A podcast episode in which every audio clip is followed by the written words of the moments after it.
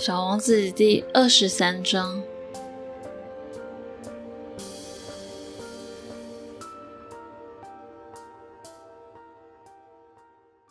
早安，小王子说。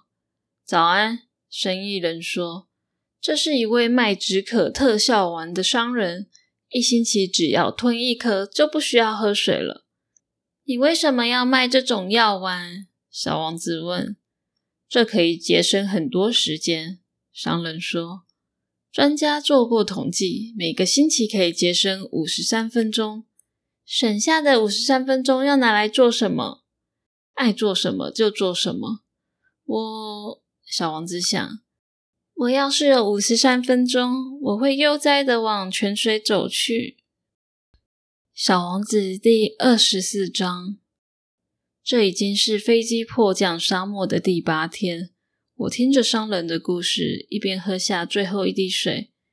啊，我对小王子说：“你的故事是很美，但我的飞机还没修好，而且已经没水喝了。我要是能像你一样悠哉的往泉水走去，我也会很开心。”我的朋友狐狸，小王子又说：“我的小兄弟，现在不是谈狐狸的时候了。”为什么？因为我们就要渴死了。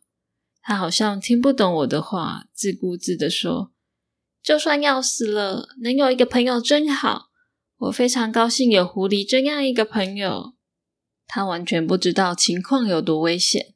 我心想，他从来不会饿，不会渴，他只要有一点阳光就能活。但他看着我，好像猜到我的心思。我也口渴，我们去找口井吧。我做了个无奈的手势，在无边无际的沙漠里，毫无头绪的想找一口井，实在太荒谬了。然而，我们还是开始走了，默默走了好几个小时。天黑了，星星开始出现了。我口干舌燥，有点发烧，看着星星，好像在做梦一样，脑中还回荡着小王子的话。所以你也会口渴？我问他，他没回答我的问题，只简单的说：“水对心灵也有好处的。”我不懂他的话，但没说话。我知道不应该问他问题。他很疲累，坐了下来。我坐在他身旁，一阵沉默之后，他又说：“星空很美丽，是因为上面有一朵花，虽然我们看不见。”我说：“当然。”然后就安静的看着月光下沙漠的纹路。沙漠真美，他又说：“的确，我一向喜欢沙漠。我们坐在一个沙丘上，什么都看不到，什么都听不到，却有什么东西在静默中闪着亮光。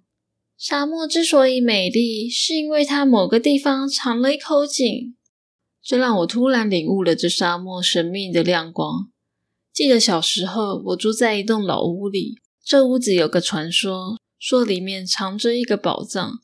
当然，从来没有人找到过，可能连找都没找过。但这个宝藏却让这老屋充满魅力。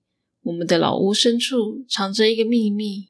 没错，我对小王子说：“不论是屋子、星星，或者是沙漠，使它美丽的是看不见的东西。”我很高兴你同意我的狐狸的话了。小王子睡着了，我把他抱在怀里，继续上路。我心里深深感动着，像是捧着一个很脆弱的宝贝。我甚至觉得地球上没有更脆弱的东西了。月光下，我看着他苍白的额头，他闭上的双眼，在风中飘动的头发，心想：我抱在怀里的不过是个躯壳。最重要的东西，眼睛是看不见的。他的嘴唇微微张开，露出一个微笑。我心想，这熟睡的小王子，最让我感动的是他对玫瑰的忠诚。玫瑰的形象仍在他身上散发出光芒，就像灯的火焰。我感觉他实际上更脆弱，我必须好好保护他。他就好像一阵风就能吹灭的灯光。就这样走着走着，天亮时，我找到了那口井。第二十五章，大家都拼命的往特快车挤。小王子说，却不知道在追求什么。他们匆匆忙忙、兴奋的在原地打转。他又说：“真是不值得。我们找到的井不像撒哈拉沙漠的井。沙漠的井很简单，就是在沙里挖一个洞而已。但我们这口井却像村子里的井。可是我们这附近并没有村落，我还以为我在做梦。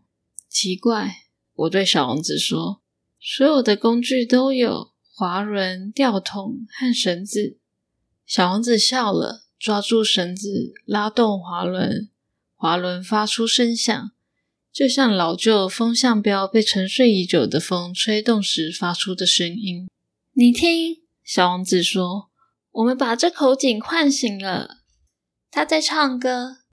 我不想让他太劳累，让我来。”我对他说：“这对你太重了。”我慢慢把吊桶拉到井边，把它放稳，耳边还响着滑轮的歌声。在桶中颤抖的水里，我看见闪烁的阳光。我想喝这井里的水，小王子说：“给我喝水。”我这才知道他一直在找什么。我把桶子提到他嘴边，他眼睛闭着，喝了水，像节日般甜美。这井水不只是一种身体的养分，它来自星空下的跋涉、滑轮的歌唱和手臂出的力气。它对心灵有益，就像一个礼物。小时候，圣诞树的灯光、午夜弥撒的音乐、甜蜜的笑容，是这种种让我收到的圣诞礼物有了光芒。你们这里的人，小王子说。在一座花园里种上五千颗玫瑰，却找不到他们想要的。他们找不到想要的，我回应。小王子又说：“其实他们要的，在一朵玫瑰或一点井水中就能找到。”当然，我说。小王子又说：“但眼睛是看不见的，要用心去找。”喝了水，我呼吸顺畅。在日出时，沙漠是蜂蜜的颜色。那颜色也让我觉得很幸福，可是为什么我心中感到悲伤呢？你要遵守承诺，小王子轻轻的对我说，又坐到我身旁。什么承诺？就是给我的绵羊一个嘴套，因为我要为我的花负责。我从口袋里拿出我画的一些草稿，小王子看到就笑起来了。你画的猴面包树有点像大白菜，哦。我对我的猴面包树很满意呢。你画的狐狸，它的耳朵有点像脚，而且太长了。他笑个不停。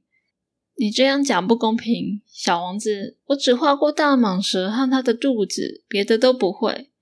哦，这样就好了。小王子说：“小孩子会懂的。”于是我画了一个嘴套，拿给他的时候，心里很难受。